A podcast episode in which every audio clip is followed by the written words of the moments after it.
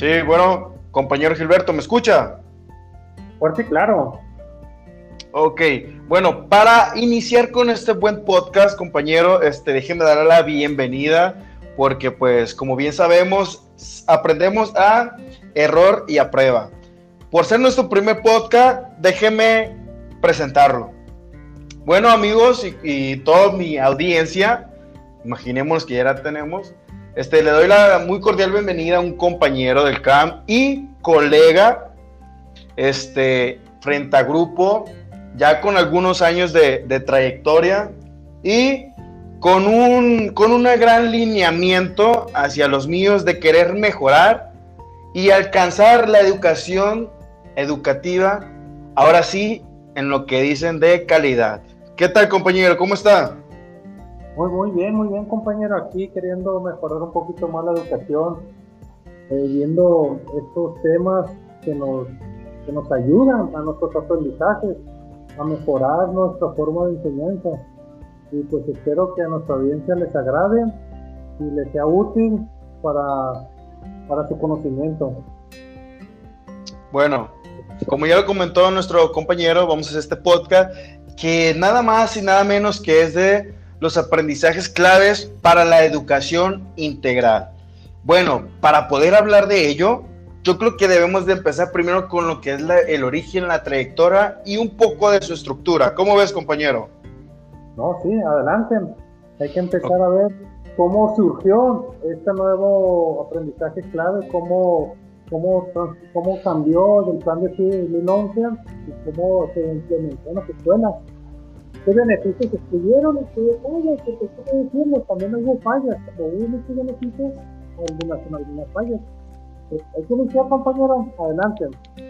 Ok, bueno, este, esta reforma, perdón, inició en el sexenio de Enrique Peña Nieto, que fue después de la reforma educativa. Eso, esto fue una complementación como de cierre, fue como su salida a su sexenio. Bueno, en el mando de la Secretaría de Educación Pública se encontraba nada más y nada menos que nuestro exsecretario Aurelio Nuño Mayer. ¿Sí se acuerda de él, no, compañero? ¿Quién no se va a, cobrar de, acordar de él? Fue uno de los, se puede decir, secretarios, secretarios de Educación Pública más, pues que atacó un poquito más al magisterio, eh, se enfocó más en lo, en, lo, privado, pero pues nos dejó un, aprendizaje, un, una, un nuevo plan de aprendizajes esperados, o de, aprendizaje claro, que sí nos ayudó y nos mejoró un poquito la educación, pero también nos dejó un poquito en blanco con los nuevos lineamientos que nos, nos, nos incluyó. Eh, no sé qué más quieres incluir de él, de su hasta trayectoria que tuvo en la Sí, así es, golpeó mucho al magisterio. Bueno, en el 2016, compañero, este, se realizó esta propuesta curricular, donde déjeme le comento un dato curioso. Se realizaron 12 foros, seis de ellos fueron especialmente para la educación básica. Este, eh, varios estados tuvieron sede en esas conferencias en esos foros y tres de ellos se destinaron para lo que fue la educación media superior. Y sin dejar a un lado también tres de ellos, para completar los 12, se hicieron para la educación normal. El aterrizaje de dicha reforma fue en el 2018, donde ya entró, ahora sí, que de lleno. Los aprendizajes claves, dígame. Te voy, a interrumpir un poquito. Lo que me agradó de, eso, de esas propuestas curriculares que sí, invitaron a los profesores, invitaron a, los profesores de, de, las escuelas. Desgraciadamente, solamente dejaron y les avisaron a tales y cuales. Pero es lo que me agradó de, esta nueva forma de trabajar. Que invitaron a, a los maestros que están en el aula que están en la línea de batalla para llevar sus, quejas, sus reforzamientos, sus experiencias.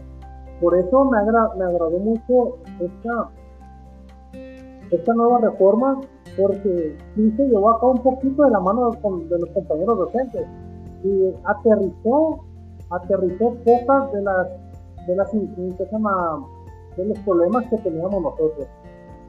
No sé si más adelante vamos a platicar de eso. Compañeros.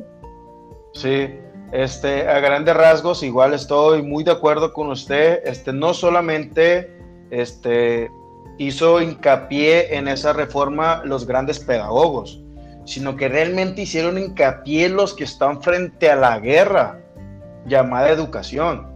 Se los tomó mucho en cuenta que este, como producto a mí me encantó, con igual usted, a mí también me encantó, más que nada porque acordémonos que utilizaron mucho el concepto ese de la inclusión. Antes se veía de otras formas, pero ahora fue mucho más específico y ahora con lo de la inclusión. Este, también, este, los aprendizajes clave más que nada fue una, una reforma integral con la concreción del planteamiento pedagógico que ahora sí se propuso un nuevo modelo educativo en la educación básica. Tal como lo marca la ley, compañero, que es la Ley General de Educación, se estructura en un plan y programas de estudios que fueron el resultado, como ya lo comentamos, fue el resultado de todo ese trabajo, de todos esos foros que en conjunto de la SEP, este, grandes, creo, si mal no recuerdo, fueron 25 mil maestros, ¿eh? 25 mil maestros que se tomaron en cuenta y también eh, de especialistas, claro, destacados en nuestro país. Eh, también algo que me encantó y hay que agregarle es de que eh, grandes pedagogos mexicanos, filósofos, fueron también invitados. De igual manera pusieron su granito de arena. Sí, es una de las cosas que, se le puede aplaudir a, esta reforma, los aprendizajes claves es como se acercaron esas, esas, esos maestros que están en la tierra, en la costa, en las grandes ciudades, en los pueblitos más alejados de la civilización, que los acercaron y debatieron cómo está la educación en nuestro país, qué problemas han surgido, qué problemas tienen desde un comienzo y cómo las posibles soluciones que pueden dar.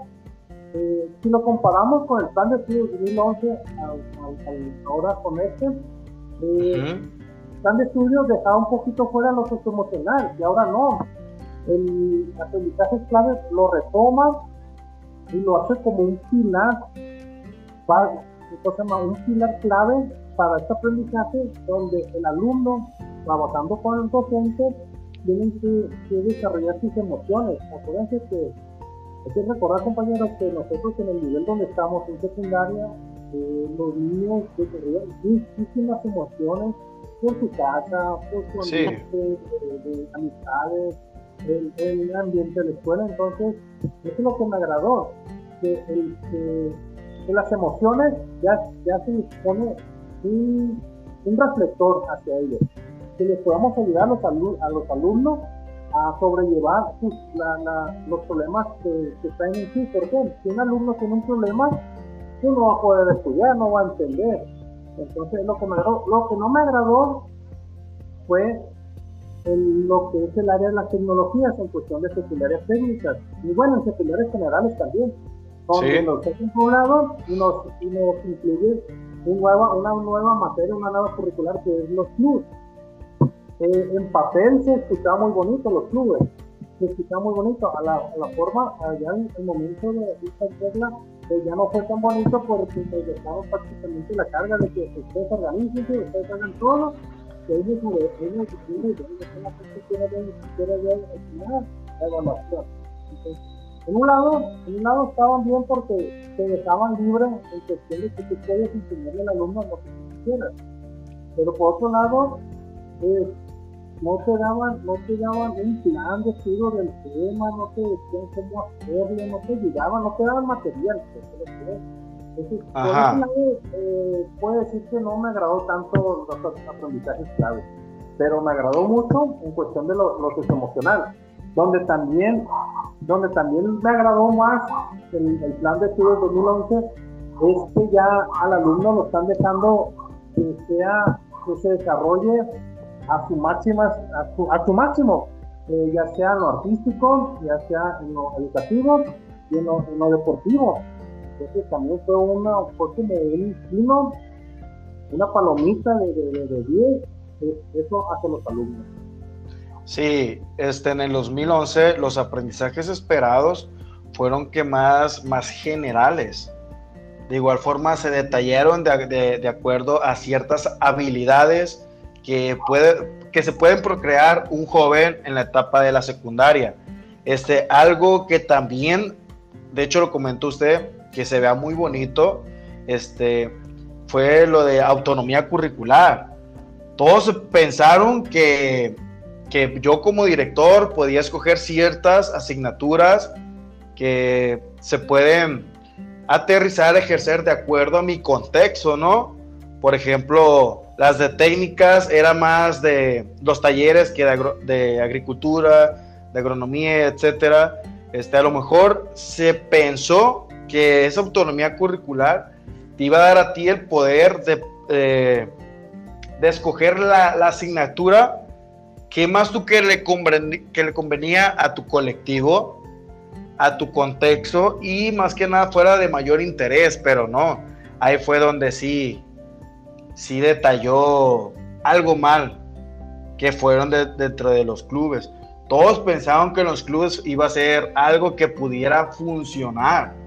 Yo me acuerdo que algunos hicieron la ilusión, pero igual cuando ya se presentó ahora sí, que no había planes y programas, que tú tenías que, crearlo, que los que habían era de una persona que apenas lo, estaba ingiriendo, vaya, digiriendo, este, pero no, no fue lo suficiente, no, no fue lo que se esperaba, vaya, y fue así como este autonomía curricular fue lo que, híjole, pues ya detalló dentro de, dentro de la educación en México, vaya, algo que me gustaría que compartiéramos, compañero, es las comparaciones, hablando de, este plan, las comparaciones que podemos encontrar dentro de un urbano a un rural. Agregándole que a este podcast que usted es maestro en la mera cabecera, ¿no? De la ciudad. Sí, yo soy maestro en mera cabecera de, de la ciudad de Guasave, del estado de Sinaloa y pues somos compañeros de, municipio. Usted está en el municipio de Guasave, pero en una comunidad que se llama, ¿cómo se llama? Se llama Cubilete. Queda más o menos como a 10 minutos de la cabecera municipal. Pero igual, a, pesar que son kilómetros, compañeros, yo creo que, que sí se le encuentra gran diferencia. Por ejemplo, en urbano, ¿qué nos puede comentar usted? No, sí, sí se, sí se nota mucho la diferencia de un urbano a un rural, porque la ventaja del urbano que tiene más accesible las tecnologías. Vamos a empezar con eso. ¿Por qué? Tienen internet, eh, tienen la televisión, la radio, que llega muy bien la señal, que ya son eh, aparatos ya se puede decir que nadie nos está utilizando en cuestión de la radio y de la televisión, pero que le está ayudando cómo están, cómo están ahora con, la, con Aprende en Casa 2 mediante la televisión. Pero aumentale un, un, punto más al urbano que tiene fácil el internet, la señal celular, eh, puede conseguir eh, material educativo más fácil, eh, tiene bibliotecas más, más, más mayor curtido de libros. Entonces, en cuestión de, de las, de, las, de, las, de los planteles, pues tiene un poquito más de recursos, tiene un poquito más de recursos y eso nos ayuda a mejorar un poquito la infraestructura, de tener materiales para los alumnos, de adecuar, adecuar nuestros talleres. En el caso, por eso me estoy acordando en el caso de, de estudios, de la economía curricular, que sí tuvimos un presupuesto, fue mínimo. Sí. Fue mínimo el presupuesto que tuvimos para, para recrear nuestro club pero lo tuvimos. En cambio, hay otras escuelas y pues malas rurales donde no, no, no, alcanzaron a tener ese presupuesto. Yo me acuerdo que, el profesor, hay un profesor que hizo incluye a Jairés, que el presupuesto que le dio, pues le dio para comprarse cinco mesas de ajedrez con todos, con todos, todos los equipos, con el reloj, sé que compró dos relojes. Entonces, eso es lo que ayuda, eh, ayuda cuando estás en un ambiente urbano, más si estás en la cabecera, en la, primera cabecera, donde la escuela se puede decir que es la, más, la que atrae más alumnado, que es el caso donde yo laboro. Y eso nos ha ayudado a tener ese recurso necesario para implementar todas las, todas las estrategias que las redes nos están mandando del club con la autonomía curricular. No sé, ustedes en lo rural, ¿cómo, cómo les fue o cómo les da? A comparación de, lo urbano, este, sí, que tengan, que tengan esa gran ventaja, lo que es la tecnología, la red, este, a la mano es demasiada ventaja lo rural. Este, acá, pues, sí se hicieron muchos comentarios desde la señal, desde que muy pocas personas tienen acceso al Internet en cuestiones de economía, porque este, quieras o no, este, ante carencias, el Internet en casa se puede predominar como un lujo y desafortunadamente no todos los alumnos eh, contaban con ese lujo. Este, y hablando dentro de los recursos y eso, los apoyos por parte del gobierno, sí, la verdad, este, sí se ve más carente en las zonas rurales llega, no se podría decir si menos, incluso hasta más, pero sí, sí se puede ver a simple vista que es más carente, vaya. Y aparte, este, pues sí, suele, sí suelen ser los gastos eh, un poquito mayor por cuestiones de la distancia. Por cuestión de la distancia, pues sí, sí sale más caro, por ejemplo, hacer un baño en lo rural que en lo urbano. Se podría decir, por la distancia, vaya. Este, otra de las carencias que también se ven en nuestro contexto es de que la gran parte de los padres de familia son jornaleros, son obreros, son albañiles. Las mamás, pues desafortunadamente, cursaron hasta secundaria, incluso algunos ni la secundaria. Así que si los alumnos requerían cierto apoyo, no se lo pudieron brindar por simple y sencillamente de que los padres de familia no sabían. En cambio acá en urbano, este, pues se podría decir que de 10 ciudadanos, tal vez 5, 6 o 7 tienen alguna profesión. Y acá en lo rural, pues desafortunadamente no. Eso es algo que ha golpeado mucho a la educación de que a veces no se tenga ese apoyo por parte de la familia, esa motivación, ni qué decir con la, con la atención. Esa es otra de las diferencias, o no sé usted cómo, cómo opine de este punto, compañero, acerca de lo que ya estoy complementando. No, sí, cuando una, si un estudiante no tiene el apoyo económico, no tiene el apoyo eh, emocional, no tiene el apoyo intelectual de un padre de familia, pues se le hace más difícil a ese alumno sobresalir. Que, se puede decir que hay alumnos que sobresalen sin tener ningún apoyo del Sí, hay muchos alumnos autodidactas.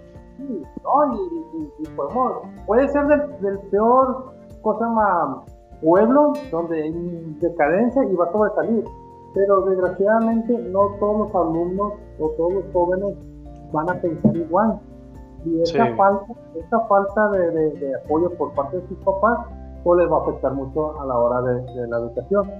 Eh, por eso es muy importante esto, lo, lo, lo, lo, que me gustó mucho de los aprendizajes claves, lo que es emocional. Cómo nosotros como docentes los podemos eh, eh, engatusar, se puede decir, hacia el alumno para que mira, si bueno, tu papá no tiene el apoyo económico eh, para que pues mira, si lo puedes hacer de esta forma, o entiéndelo, no, no tiene esta vida todo que tiene, pero tú tienes que luchar para, para, sobre, para tener eso y más. Entonces, eso me agradó mucho, eso es emocional de, de aprendizaje clave. Que tú puedes ayudar o darle ese granito de arena al, al alumno para que dé más, para que dé el siguiente paso no tiene, si, carece de esa, ayuda. Bueno, sí. yo por mí, yo cerrando, cerrando este, este podcast, este capítulo, porque ya se nos va todo el tiempo. Así es. Tenemos mucho, mucho, mucha tela donde cortar. Eh, sería, Sin duda. Eh, aprendizajes claves para mí fue un acierto, pero un error. ¿Cómo un acierto, pero un error? Porque está muy bien, mas no lo supieron implementar con los maestros. No en la escuela, con los maestros. Dejaron. Eh, no ayudaron a los maestros lo suficiente para que nosotros podamos eh, aplicarlo. Vuelvo a lo mismo, no nos dieron los recursos, no tanto monetarios, sino los recursos intelectuales, libros, eh, planes, eh, así, que nos, nos, hubieran ayudado a sobrellevar más. Esa es mi conclusión, otros compañeros que tienen la suya. Yo tengo mi conclusión de que fue un acierto a la vez un error en aprendizaje clave. Como lo comenté en, el principio, que estamos en una sintonía igual, así yo cerraría, que faltaría una capacitación al magisterio, no solo cuando uno quiere ascender este, una monetización o un puesto, eh, se requiere, no. También cuando se va a aterrizar un dicho plan y programas, se tiene aparte que tomar en cuenta, ya empezaron por algo bien, que es tomar en cuenta la opinión del que está frente a grupo, pero también se necesita una cierta capacitación, una capacitación del cual, este, todo eso lo que gobierno quiere que nosotros trabajemos con los alumnos, con los jóvenes de hoy en día, con el siglo 2020, en el siglo 21, vaya. Esa sería algo trascendental, capacitar al magisterio. Eso nos pues llevaría a, ser eh, primer mundo. Sí, uno, es como las empresas. Las empresas, el empresario, el dueño de una empresa, ¿cómo hace para que su empresa venda más o genere más? Invierte, invierte a sus trabajadores. Y en este caso, el gobierno la SEP tiene que invertirle a sus trabajadores que son los maestros. Un maestro bien invertido, bien desarrollado, va a hacer maravillas. Muy bien, compañero. Eh, nos vemos en el próximo capítulo. Eh, sería todo. No sé, usted qué más quiera decir. Únicamente agradecer su tiempo, su opinión. Y igual nos vemos en el siguiente podcast para nuestra demás audiencia que nos está escuchando. Darle las gracias también a ellos y que tengan una bonita noche. Ya saben, buenas noches y sean felices. Hay que apoyar a sus, a sus hijos en las escuelas. Sin duda alguna. Gracias compañero. Hasta luego. Gracias a usted.